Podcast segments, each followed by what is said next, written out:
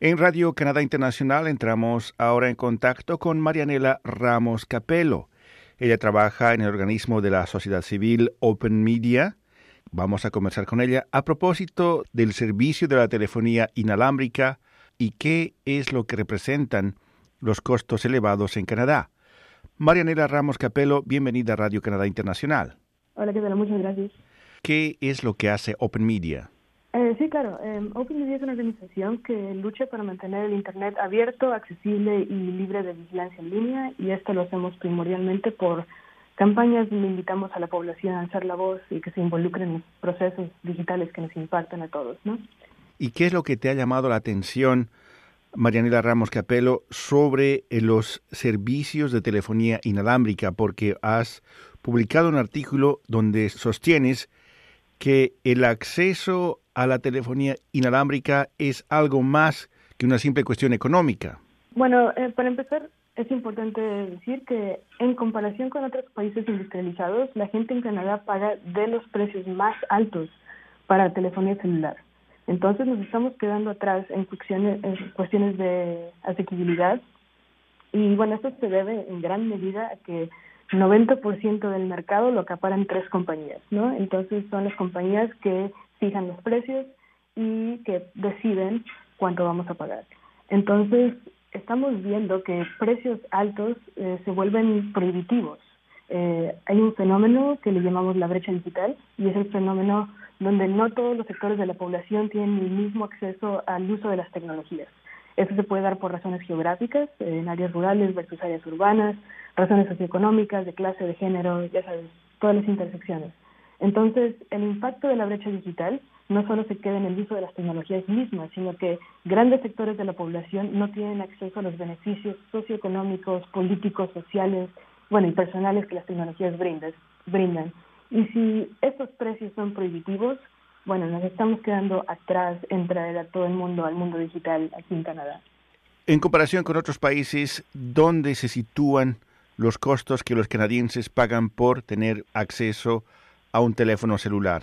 No estamos a la par, estamos, no estamos quedando atrás, estamos en los últimos lugares en, cuestiones de, de asequibilidad. Por ejemplo, para dar un ejemplo, eh, dos por dos gigabytes de datos móviles se paga aproximadamente aquí en la provincia de Columbia Británica eh, 85 dólares al mes. Esos son precios que no se ven en otros lugares del mundo y obviamente la calidad del servicio no se compara. Entonces, estamos entre los últimos lugares en las listas de países que tienen eh, un estatus comparable con, con, el de Canadá. ¿Y cuáles son las consecuencias uh, políticas? Bueno, si estamos dejando atrás a grandes sectores de la población, estos eh, esos sectores de la población no pueden participar en los procesos de discusión democrática eh, que se dan a través de los medios de telecomunicación. Eso es muy importante, ¿no? Cómo se participa en la cultura eh, canadiense, quién tiene voz, quién tiene acceso a, a esas tecnologías, eso es una. Eh, otro, bueno, la gente sabe que muchísimos servicios eh, de gobierno se pueden eh, acceder por medio de, del Internet, por medio de telefonía móvil.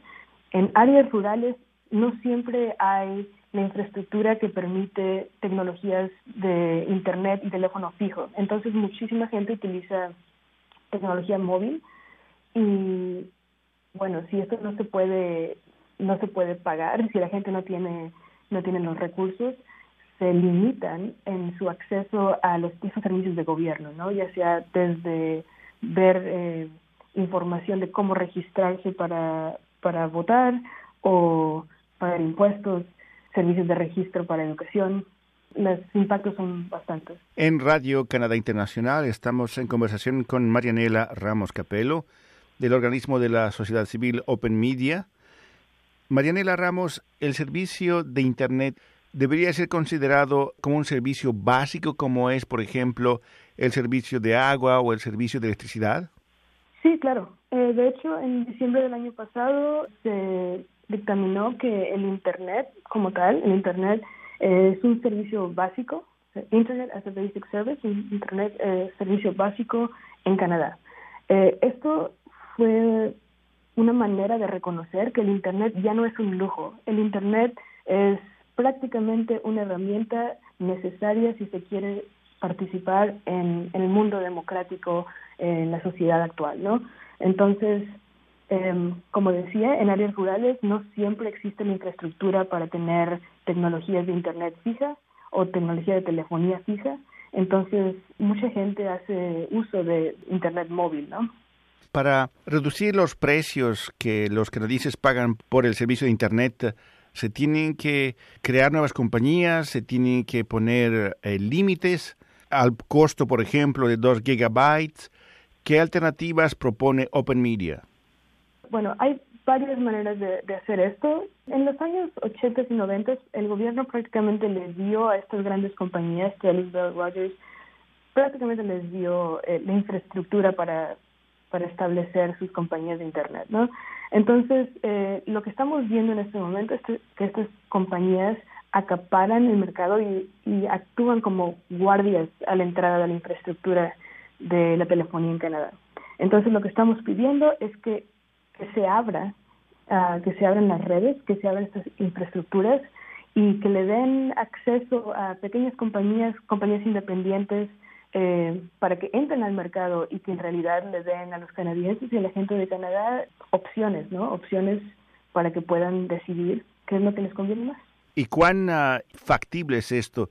Hemos visto que el gobierno ha dado, bueno, pasos como que dan la señal a que esto es posible. Bueno, para empezar, como comentaba, el Internet se dictaminó como un servicio básico. Eso, bueno, eso fue importantísimo. Segundo, eh, el hecho de que también OpenMedia está buscando que se haga que se haga una estrategia de broadband nacional donde se haga una inversión, una inversión en infraestructura que sea para los canadienses, no para no para las compañías. Entonces, si el gobierno invierte en infraestructura de telecomunicación y que hace en su mandato que esta infraestructura sea para abrir las redes, para dar a los canadienses más opciones en el mercado, eh, sabemos que, que los precios se van para abajo. En diciembre, también sabemos que en diciembre estas compañías pusieron un plan promocional donde le daban a la población 10 eh, gigabytes de datos móviles y llamadas ilimitadas y, textos ilimitados por 65 dólares. Obviamente hubo una demanda tremenda se demostró ¿no? que en Canadá la gente necesita precios más bajos y los quiere y bueno, están dispuestos a pasar horas y horas eh, esperando en el teléfono para comprar estos planes, ¿no? Entonces sí, hay demanda, eh, si la gente en realidad presiona al gobierno y alza la voz, sabemos que es posible. Marianela Ramos Capelo del organismo Open Media, muchas gracias por esta entrevista. Gracias, Rufo.